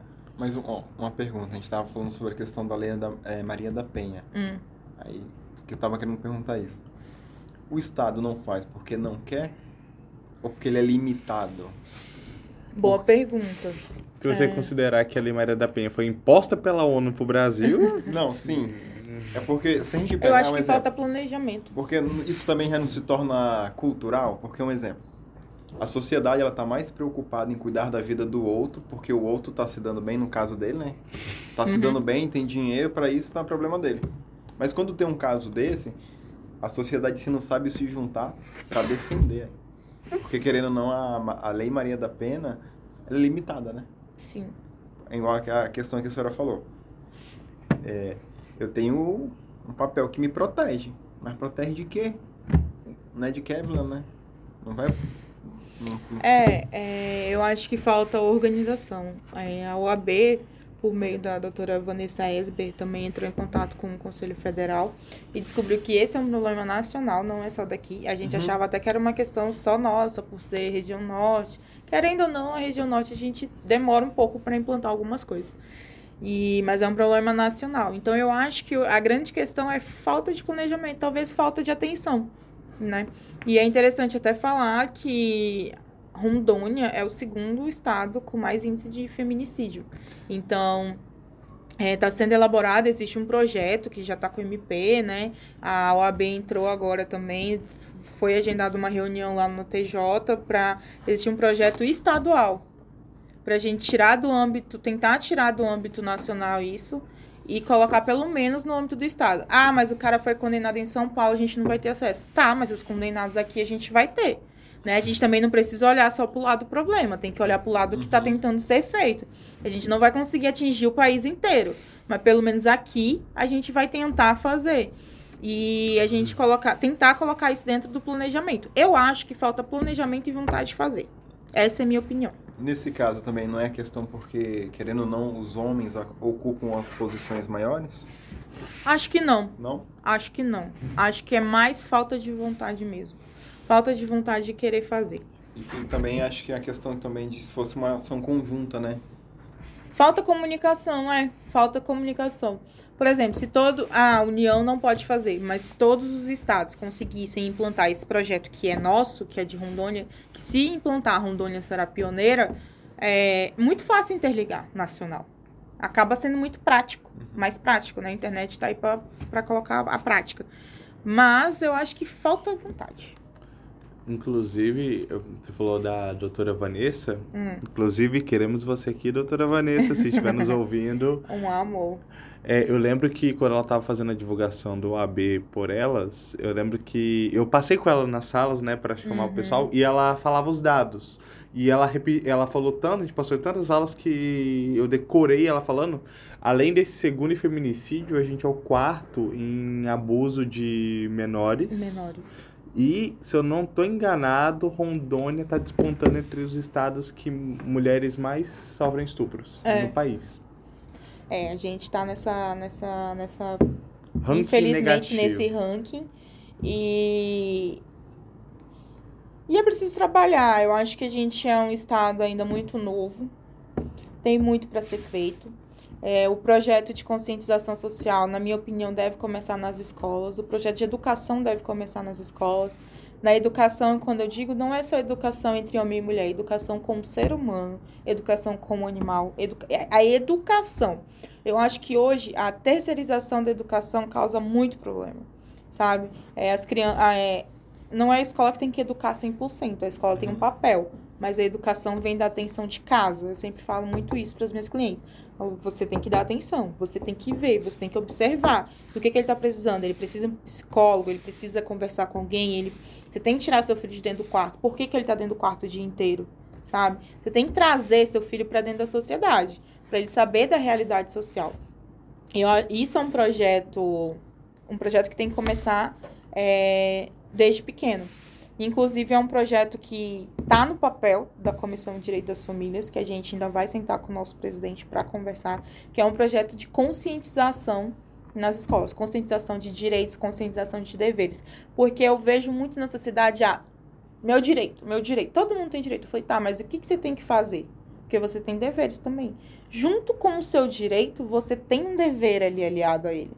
E, muito, e se esquece disso, sabe? Ah, eu tenho direito, bate no peito, eu tenho direito. Mas o, na prática se esquece do seu dever, principalmente do seu dever com a sociedade. é todo mundo quer a parte do, do direito, mas o dever. O dever fica pra trás. Então, mas isso daí realmente é muito importante. E quando tu tá falando isso, vem uma, uma coisa assim, que a gente acabou nem colocando na pauta, mas me veio à mente. É que assim, é uma coisa que a gente vê muito na parte cômica, no sentido assim, a gente vê muito fa- fazerem piadas com isso, mas eu acho que é um assunto importante. Eu não sei se vocês já viram, é, ou piada mesmo, ou em alguma obra isso ser tratado, referenciado de uma forma é, como forma de piada, aquele famoso assim, ah, é menino ou menina? Ah, quando na, depois que ele crescer, ele decide, sabe? Essa questão, é, vai ser, Gênero. é, vai ser menino ou vai ser menina? Ah, não sei, depois que ele crescer, ele decide, sabe? Que eles tratam isso. Qual a sua opinião? Então, eu sou uma pessoa, me- mesmo estando na comunidade LGBTQIAP+, e- eu, eu acho que eu preciso de mais informações. E você é uma pessoa capacitada para me dar essas informações. Eu fico assim, qual a sua opinião sobre isso, essa questão de menino ou menina, ah, ele escolhe quando for... Menino usa azul, menino usa rosa? Ah, isso daí eu sou totalmente contra. Eu sou totalmente Eu sabia Da- que você ia dar um pulo. Damar, Damares aqui não. Damares aqui não, mas mas é assim, não, é porque é uma questão muito complexa, porque muitos se critica essa questão de educação sexual nas escolas. Porque isso que eu falei de é menino ou menina, ah, quando ele crescer, ele decide, mas não é não fica só nisso. Quando você para pra pensar, que muitas vezes, quando a gente fala de educação sexual nas escolas, a gente pensa que é só- sobre isso. Mas não. É sobre a criança. Saber se defender, De- saber falar, é, saber falar seus limites, Limites. saber falar quando não quer, saber falar o que não quer, o que não pode ser feito com ela, né? Saber os seus limites corporais, saber quem pode chegar nela, o que que pode fazer com ela. Vai muito além. E isso é muito delicado porque existe uma corrente muito forte que não aceita, né? Só que eu acho que não aceita porque não foi explanado esse lado. É, quando as coisas chegam, Vinícius, elas chegam muito pela metade. A sociedade brasileira ela tem um grande problema que é não ler tudo que está no papel, né? Então você chega ou chega pela metade ou chega pelo que ouviu, não lê. É, meu marido briga muito comigo quando eu chego pra ele com uma notícia só a manchete. Tu viu isso assim, assim, assim? Aí ele, tu leu a notícia? Eu falo, não, só li. Cara, ele fica muito pé da vida. Ele, você tem que ler a notícia. Mas me dá preguiça, você leu, me fala. então a sociedade, ela não, ela não se inteira. O que eu acho que acontece com quem é contra, mas é um, minha opinião, né, de lidar com pessoas que eu vejo, que não se informou 100%, não viu esse outro lado, né? Ponto um. Quanto à questão do gênero, né? Eu acho que gênero é uma coisa tão século XVIII pra gente estar discutindo no século XXI, sabe? Eu acho que a gente tem tantos outros problemas para ficar preocupado do que o gênero, que é uma enxurrada de informações que as pessoas precisam ter para tomar decisões, é, tomar decisões quanto à sua vida, que eu acho que o gênero é o de menos ne- nesse ponto, assim. Entra a questão do dever, se acho que todas as famílias tomasse, não terceirizasse, né? Não jogasse a culpa na escola, É. no governo em si, aprendesse dentro de casa, a gente não estaria brigando por situações que no momento, tipo assim, tem que respeito, né? Porque quando você tem uma base dentro de casa, a minha mãe ela sempre fala isso.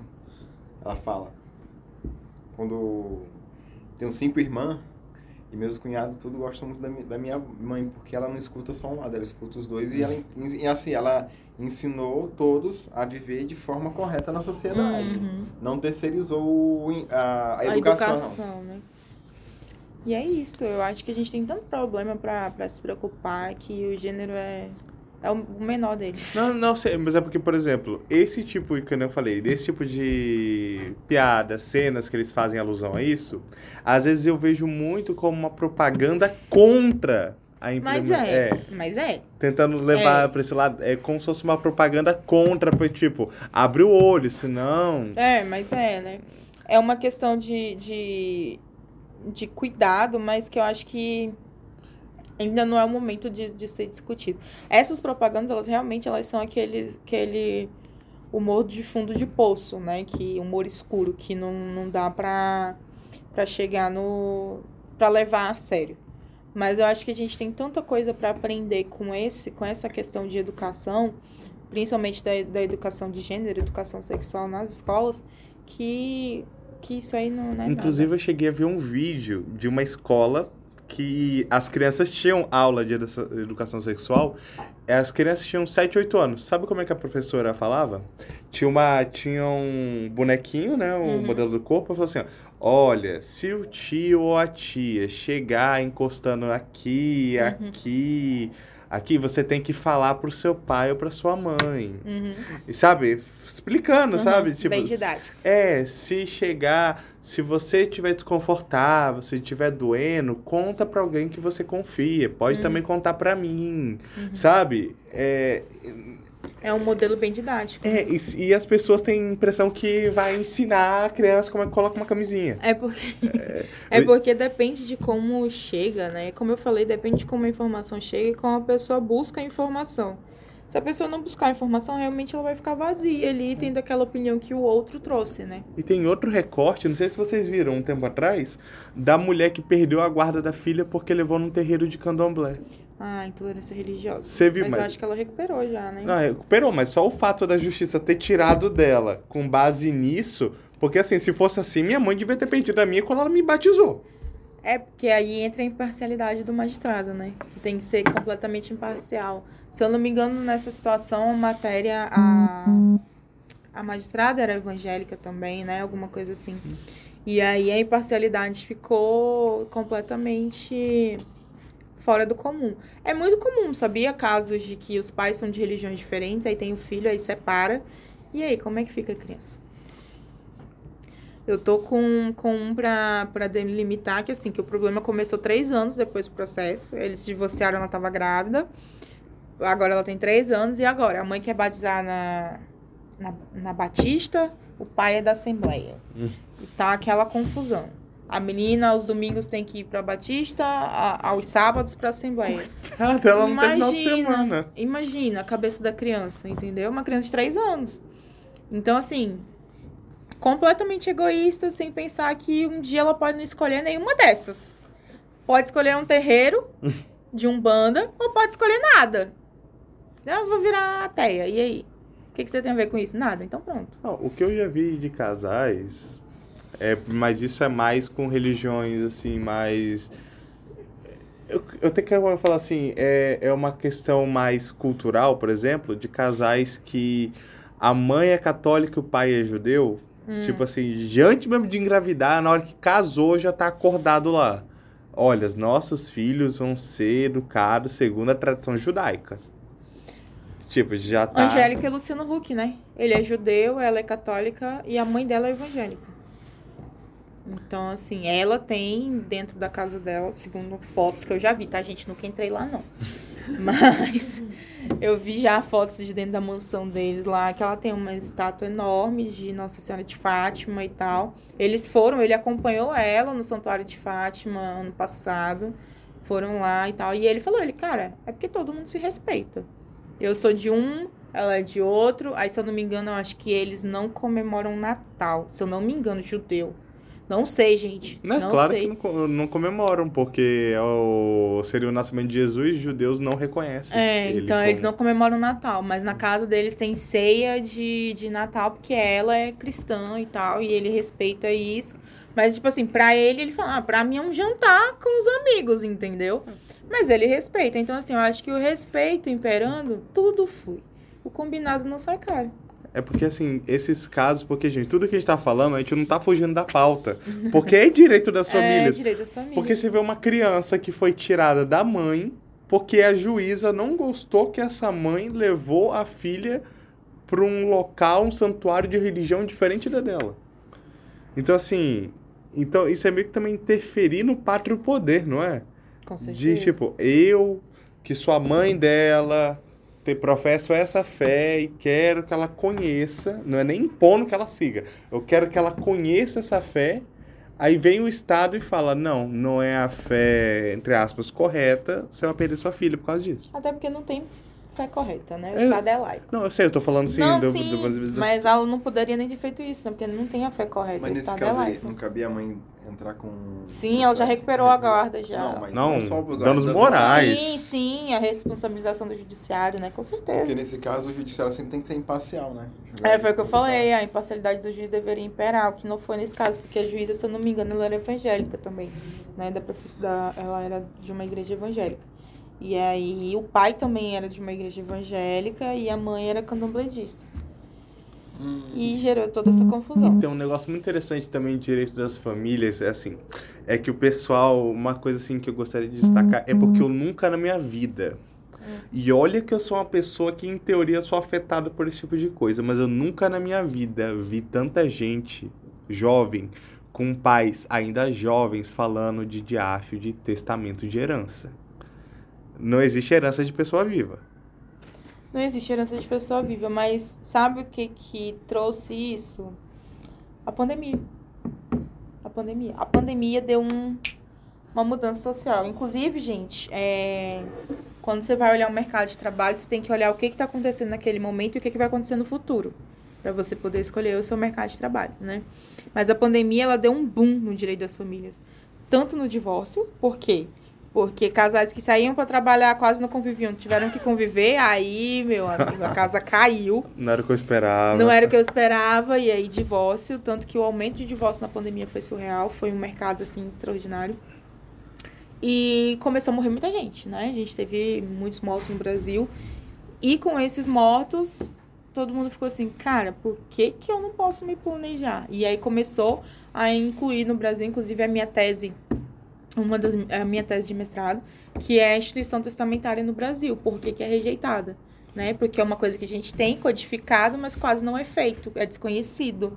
A pessoa espera morrer para deixar o problema para os outros, né? É, mas eu concordo. Eu tive uma aula sobre isso também, o planejamento testamentário, mas a questão não é essa. Eu tô falando Não, de. sim. de- Aí o que, que aconteceu? Os jovens começaram a, a, a ver essa situação de. E é real, assim. De planejamento sucessório testamentário, já começaram. Ah. A mentalidade mudou. Porque antes era assim, cara, se. Tipo, esperava morrer pra lidar com o problema. Hoje em dia é: se meu pai morreu, eu tenho o quê? Eu, já, eu recebo direto. Se meu pai morreu, eu tenho direito ao quê? Eu falo. Tá, ele tá vivo, ele pode vender tudo, tu não ficar com nada. Ele né? pode doar. Inclusive, que se fosse eu, faria isso. Ele pode doar pra quem ele quiser quem em ele-. É interessante falar isso aí, porque querendo ou não, se a gente pegar todos os nossos problemas da sociedade, o problema da sociedade é só o ego. É só o que eu falei. Ó, eu fiz É o um que seguro, gera o eu direito fiz das um seguro de vida, meu seguro de vida desde 2018. Eu fiz pra minha mãe, não se ela morrer. Se eu morrer, ela tem direito. Ela é beneficiária. É, ela e minha outra irmã. Eu fiz um seguro de vida e eu pago o auxílio funeral também, pra não ter problema na família, porque na família sempre teve muita, muito problema, né? Aí eu falava isso para as pessoas é, se programar. Não, não preciso porque a minha família tem dinheiro. Aí que Aí que precisa. precisa, entendeu? Aí que precisa. Aí eu, entra essa questão, porque o pessoal não pensa... A longo prazo. Exatamente, Não, pra é. nada. A longo prazo, pra nada. E aí é justamente isso, é essa mentalidade. Se meu pai morrer, o que, que eu tenho direito? Eu falei, cara, nada. Mas assim, eu, é gente, não é nem de perguntar pra advogado. Eu tô falando de gente que vai lá e briga. Pra que, que você fez isso? Você tá gastando o, a minha herança, tá gastando o meu Ah, patrimônio. Isso aí é muita troca de. Eu venderia tudo e torrava tudo. Eu, eu, eu até falei isso pra uma amiga minha. Eu ainda falei assim, amiga, eu sei que você tá fazendo direito, eu sei que existe uma coisa chamada reserva da legítima. Mas isso é só depois que ele bate as botas e faz o inventário. Em vida, ele pode torrar até o último centavo que ele tiver. Com Mas- certeza. Mas se duvidar do jeito que as coisas andam, daqui mais um tempo... Que ao mesmo tempo a gente fica sem, né? Eu Né? testava. Não, mas é porque assim, eu, eu, eu, eu acho assim que é um é pouquinho de doença, sabe? De você achar assim, mas você não pode fazer isso porque é de minha achar herança. que é seu. É, tipo, gente, é caso ele morrer, se ele morrer, no que tiver ainda tem outra, tu herda as dívidas. É, O pessoal, o pessoal esquece das O pessoal dívidas. esquece. No divórcio também, sabia? O pessoal esquece das dívidas. Eu Uhum. acho engraçado. Eu falo assim, tá, mas o que, que vocês têm? É... O que, que vocês têm aí? Ah, não sei o que, eu falei de dívida. Teve empréstimo? Ah, mas divide também. Eu falei, ué, casamento é só faz-me rir, é, e os problemas? O padre disse na alegria, na tristeza, na saúde, na doença, na riqueza e na pobreza. E Mas os depois, da, problemas? depois que ele fala alegria, esquece o resto. É, e os problemas, como é que fica? E aí o povo esquece que tem dívida. Mas eu acho que isso aí é questão, sabe do quê? De sociedade mimada. Hum, isso. Sociedade mimada. Filho, eu não tinha herança, não. Tudo que eu construí fui eu. E não tenho, graças a Deus, herança, assim. Mas tenho condição de dar o que minha mãe precisa, tenho condição de dar, ajudar minha irmã a concluir a faculdade de medicina. E se meu filho vir com um negócio desse, no outro dia eu vendo tudo. Por exemplo, No você, outro dia. vocês já viram que tá tendo muito eu alugo um agora. apartamento, vai lá morar no outro canto. Mas assim, vocês viram que tá tendo muito em Twitter, essas coisas, o pessoal postando assim, por que, que eu não nasci herdeiro? Ah, eu Porque- falo direto. Eu falo direto. É, te- É mais fácil. mas, não, mas é mais fácil, Não, vai. O não- cartão black tá lá, Mas não é é não? você entende que você tá, você tá vivendo esperando outra pessoa morrer? Mas é porque É- o, o, teu- o contexto do, do que Aham. você tá falando é, é, é o pessoal já É o pessoal já querendo- querendo que os pais morram. Sim, eu entendi. É, é tipo, é síndrome do príncipe Charles, sabe? O cara, o cara esperou 70 e poucos não, anos. eu tenho, eu tenho, eu tenho a, a síndrome do Harry lá. Só quero cartão black e seguranças pagos e tá tudo certo. E viver a vida, entendeu? Eu- Trono? Pra quê que eu quero trono? Não, Mas- ixi, dor de cabeça. Tá aí, resenha. tá aí. É. Sabe que isso dá pra um episódio legal depois? A gente discutir o testamento da Betinha, porque, ó, aquilo ali deu treta, tá? Mas deu treta, não sei É, porquê. Lá eles não têm a regra de 50%, né? Que a gente tem aqui. Que 50% dos bens obrigatoriamente são dos herdeiros eh, legítimos, né? E ela deixa pra quem ela quiser. Então, É mais questão sentimental do que questão realmente é, Sim. legal. Sim, por esse lado mesmo. E o direito comparado, porque, por exemplo, cara, é, é uma área de direito das famílias que o pessoal. Ou eles não gostam de falar, ou finge que não gostam, mas estão interessados em saber quanto é que eu vou ganhar. É, não, sempre. Mas é uma, Sempre, mas, sempre, mas é uma área que você tem que pensar assim. É meio mórbido pensar que você tá esperando a morte de outra pessoa pra você poder viver a sua vida. É imoral, né? Chega É. a ser imoral. Quando eu falo que eu vivi todas as partes do direito, me atrevo a dizer que vivi uma parte assim também, mas sem comentários por conta do segredo de justiça. Não, você já deve ter pegado esse tipo de caso, porque eu Já. já, eu já ouvi, eu já, esse caso eu nunca vivenciei com gente perto, mas eu já ouvi casos que depois da morte da pessoa teve que fazer perícia porque estavam desconfiando que a filha tinha envenenado o pai pra. Ele já tava doente, mas Sim, facilitado tem. despachar. Sim, sim. É- Não é caso de novela, não, gente. Isso é vida real. Quando eu digo que o ser humano extrapolou os limites da, da, da estratosfera ali, é porque realmente a gente vai além. A maldade do ser humano, ela não tem Porto limite. Velho já teve casa. Já. Porto Velho tem o caso da. ma- Porto Velho não, desculpa. Rondônia tem o caso da- de uma das maiores pensões alimentícias do Brasil, vocês sabiam? Opa! Tá em segredo de justiça? Não, o valor da pensão é. 50 salários mínimos. Oi! Poxa. É uma das maiores Pouco, pensões né? alimentícias do Brasil. Sério, o salário mínimo atual? É, quando a pensão ela é estipulada em cima do salário mínimo, ela corrige todo ano. Porque o salário mínimo corrige todo ano. Deixa eu fazer umas continhas rápidas. Você não pode continuar falando, só vou fazer umas continhas Mais E de rápidas. aí- 50 mil. Mais de 50 mil. Aí, óbvio, incluindo bens e, e fazenda, e gado, e carro, e mais um monte de coisa. Mais 65 motorista, mil. Só coisa boa. mais Ah, é motorista pra buscar e deixar a criança, plano de saúde. Eu acho que a mãe ainda ficou triste, né? Eu, quando ela falou maior pensão Não, alimentícia, eu eu, não duvido, não. eu pensei que ela tá falando de 100 mil. Não. Mas, se você for calcular tudo que ainda é pago por fora, dá Ah. essa média. Ainda tem por fora? Tem, como eu falei, mais os patrimônios, mais motorista, mais carro, plano Filho, de saúde. Filho não é filho é despesa e ao mesmo tempo título ao portador. Mas Em alguns casos, sim. Raros casos, mas é verdade. é assim, mas é- é- eu, eu, eu adoro direito de família. Aí você falou, né, que é o ramo que mais se conecta com os outros, mas eu percebi é que ele é a epítome do Código Civil. É. Porque tem, é, eu lembro que a minha professora, a professora Nancy, inclusive um beijo, que ela mesma fala, na, na- quando ela tá, com- é, quando ela dá Civil 1, ela fala assim, que o Código Civil é a história de uma pessoa que nasce, cresce, se torna Reproduz. capaz, casa ou só se ajunta e reproduz envelhece, acumula dinheiro, morre. E deixa confusão. Exatamente. Mas tudo isso envolve família. Envolve A família. pessoa que nasce tem pai, tem mãe. É, Alguém vai ser responsável por ela, até ela ser capaz. Desde- e depois é. disso, se ela tiver um filho, é, sabe, direito de família é o Código Civil puro. é o Código Civil puro. É o Código Civil puro, inteiro, inteiro. Aliado a todos os outros ramos do direito. Porque, por exemplo, a pessoa vai presa. Se ele tiver um filho, como é que fica os alimentos? Continua contando. Continua contando. Aí ele tem direito a receber o auxílio do preso lá, que eu não sei o nome agora porque eu não sou previdenciarista. Aí tem direito a receber o auxílio. Do auxílio a gente já pede para descontar em folha a pensão alimentícia. Tu acredita que eu tava falando isso ontem com a minha professora de processo do trabalho? A gente pede para descontar em folha a pensão alimentícia. Aí já tem ali previdenciário e penal junto. E por aí vai indo, sabe? A gente- é como eu falei, a gente bate na porta de todo mundo. Tem um negócio também que tinha uma época que falavam assim, que a única coisa que dá cadeia nesse país é não pagar pensão alimentícia. da cadeia. E deu um jeito de cumprir até no na pandemia. Na pandemia deu um jeito de cumprir todas, todas os juízes dão um jeito de cumprir. E é uma coisa assim que eu tiro o chapéu pro Tribunal de Justiça do Estado de Rondônia na questão de cumprimento de de execução de alimentos pelo rito da prisão. Você É como muito rápido. Você como uma profissional nessa área, o que, que você acha do Instituto da Mediação, Conciliação e Arbitragem por Direito das Famílias? Essa extrajudicialização.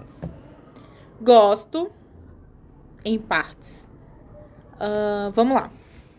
Existem casos em que não dá para ter acordo e o juiz sabe disso quando ele lê a petição. Então não, não tem para que mandar uma audiência de conciliação e tudo mais, que não dá realmente para ter acordo.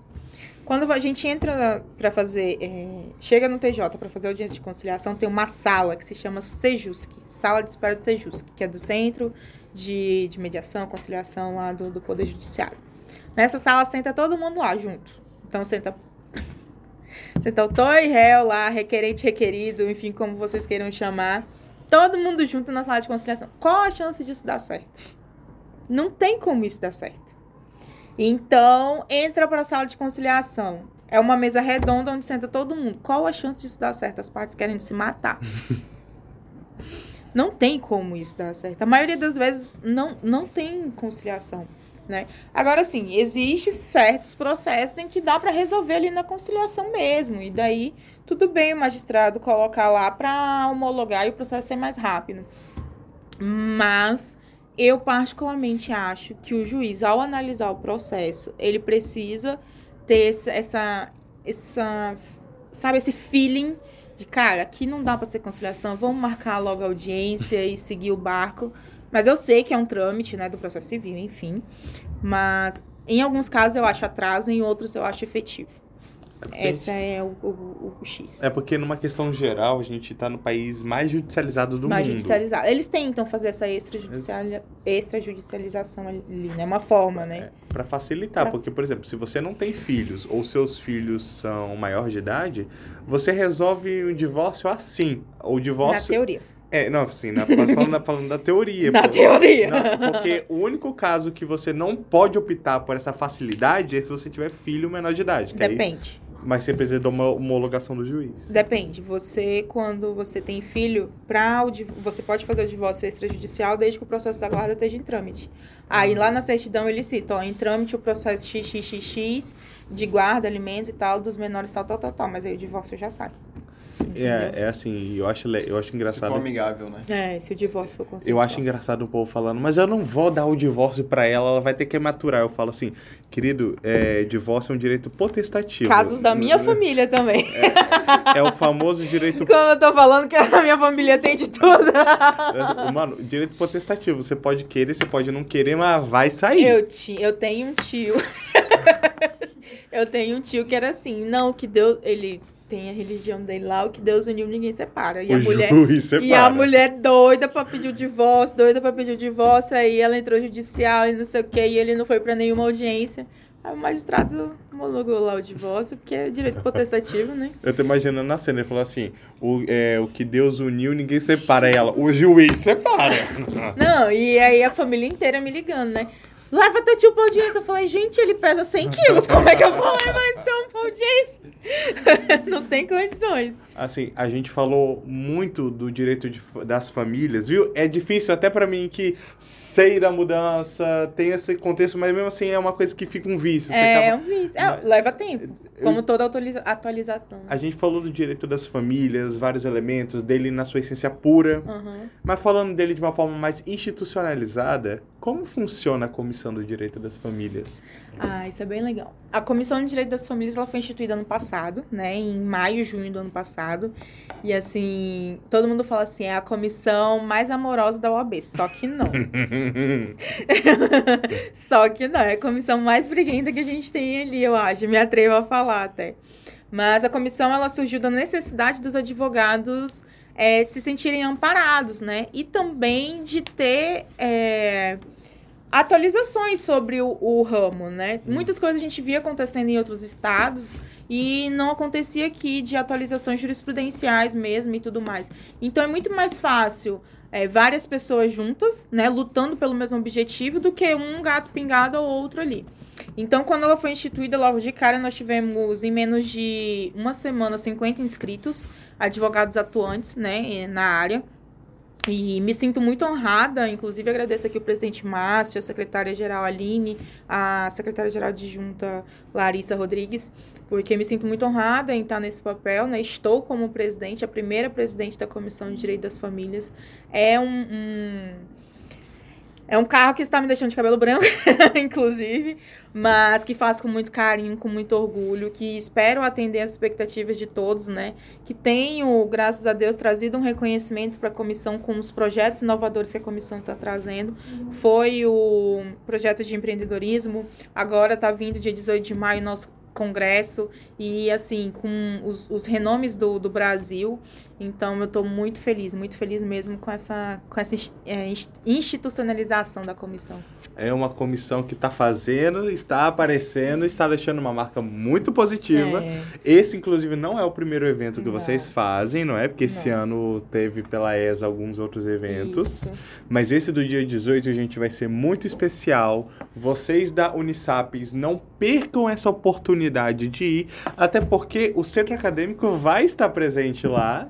Sim, contamos com o apoio de vocês. É, vai ser no dia 18 de maio, a partir das 8 horas da manhã, na sede da OAB.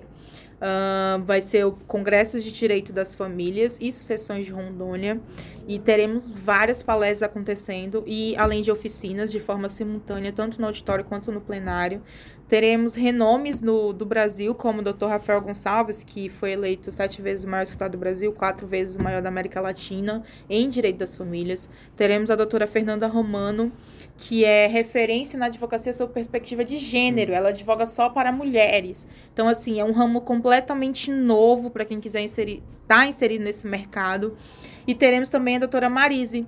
A doutora Marise atua mais de 17 anos na advocacia colaborativa, que é a advocacia extrajudicial com base na conciliação, na mediação e aplicada ao direito das famílias. Então, assim, será um enriquecedor, além de estar tá é, desembargador Raduan, é, teremos doutora Marília Benicasa, teremos doutor Daniel Mendonça, entre outros nomes que estão apoiando a gente, teremos representantes do MP, da DPE. Então, assim, é um, um congresso feito com muito carinho, com muito amor e esperamos todos vocês lá. Viu? Vocês, para quem duvida quando a gente fala que a gente só trabalha com profissionais de qualidade, Doutor Raduan já esteve em evento nosso. Hum, é verdade. Do, dos 20 anos do Código Civil ano passado. E a doutora Marília Benicasa já esteve em evento nosso de Direito das Famílias. É verdade. E tem episódio aqui no podcast também, viu? Quando a gente fala para vocês que a gente trabalha só com a nata, com profissionais de qualidade, vocês ainda duvidam. Não, então de parabéns. Só renome, só renome.